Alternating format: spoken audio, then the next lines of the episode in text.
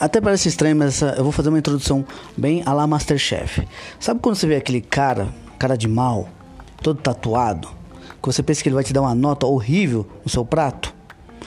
No momento que ele diz menos é mais, aí eu entendo o porquê que esse cara com cara de mal ele está nada menos do que dizendo que você está fazendo enxerto demais para uma coisa que, feita de modo simples e objetivo, vai conquistar não o paladar, mas os olhos. Porque quando tem muita coisa enfeitada, se você não for George Martin para criar um elenco assim muito legal, ao qual você vai descartar a maioria, o que eu te disse antes sobre o Masterchef com um escritor genocida, mas que é um mestre na escrita, a gente não consegue analisar o porquê que a terceira temporada de Castlevania fez tudo isso, mas eu vou explicar o porquê que mais é menos. E que foi desperdiçado uma temporada quase que por completo. Vamos nessa. Eu sou Jean Cury, seja muito bem-vindo ao podcast. Aqui não fala sobre Masterchef, mas sim, eu sou um fã dessa parte. E também gosto de George. Martin, como muitos outros escritores de fantasia, seja ela alta, baixa, média, para cima e para baixo, não importa. Vamos lá, aqui é a Biblioteca do Fauno e a gente vai agora falar sobre a terceira temporada de Castlevania e o que ela agregou e o que não agregou de muita parte. Vamos lá após a vinheta.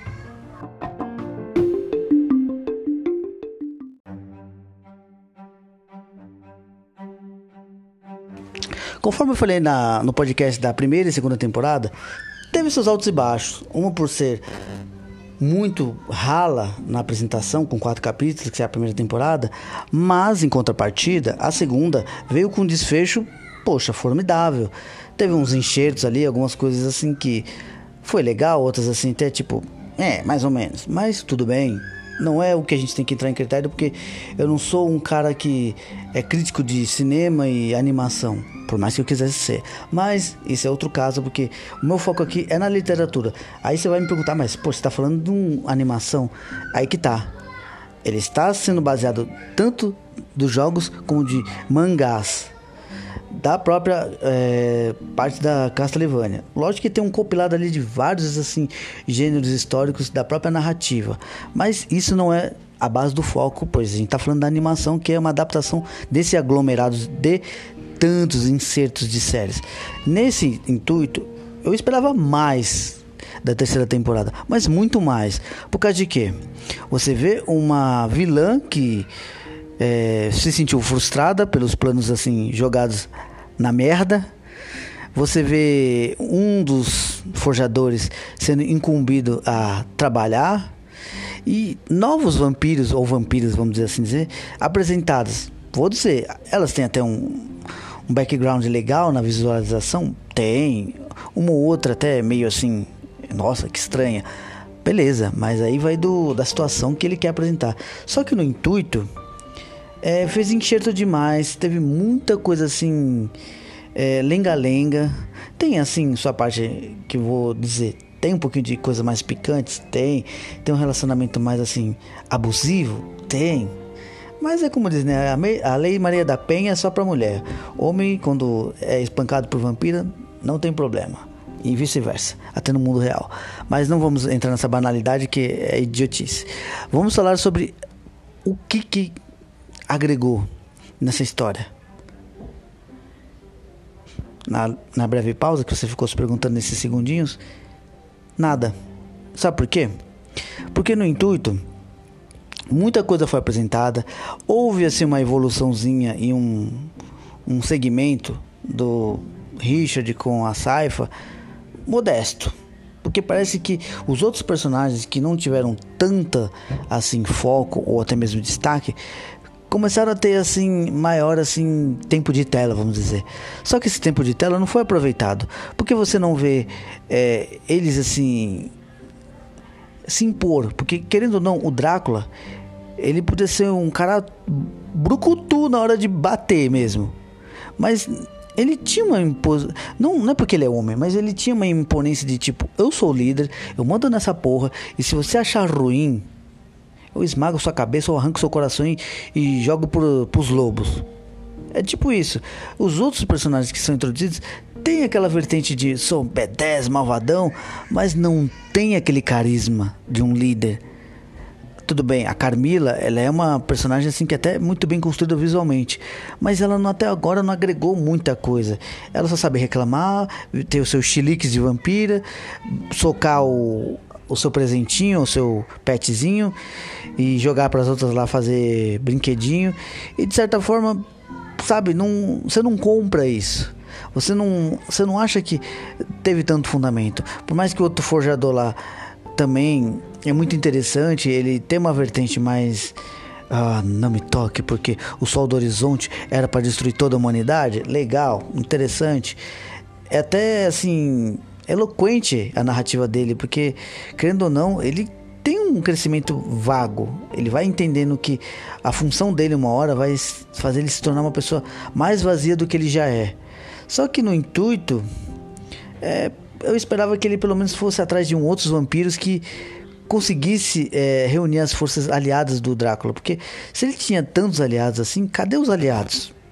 Só teve o filho da puta que servia para para ser mais humano ou pior do que os humanos, porque querendo ou não, tudo bem, os vampiros têm essa ambição da natureza humana pela própria sede de sangue, mas se o próprio Drácula, já ensandecido, conseguia manter entre a sua sanidade unida ao ódio ao desgosto, por que, que os vampiros é, mostrado não tiveram um ênfase? Teve até um outro que foi.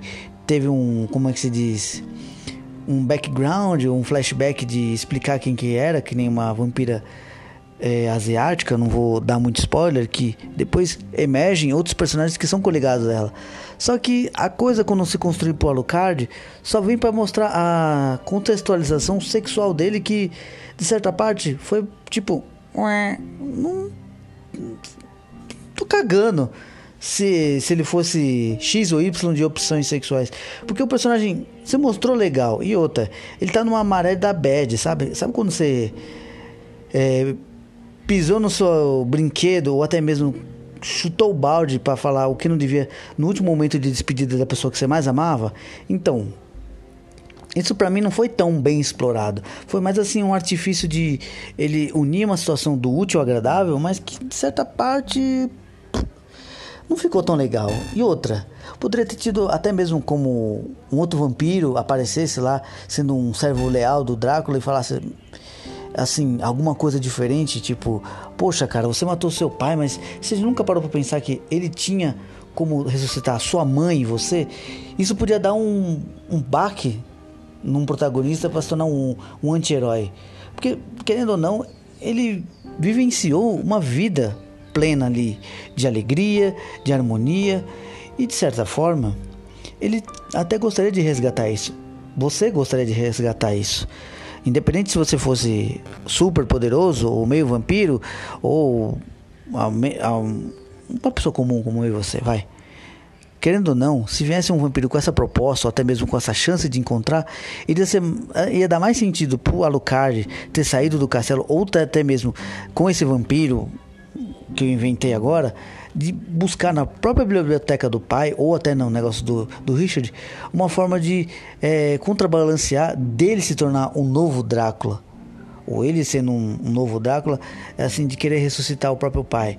E outros personagens também serem introduzidos também da própria igreja, que tivesse um pouquinho mais de.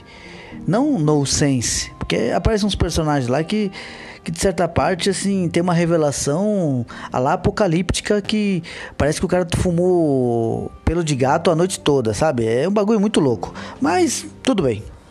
Não vamos assim contradizer os criadores, mas desculpe. Dá vontade de mandar um e-mail pros caras e falar assim: dá pra ter feito mais ou menos e melhor.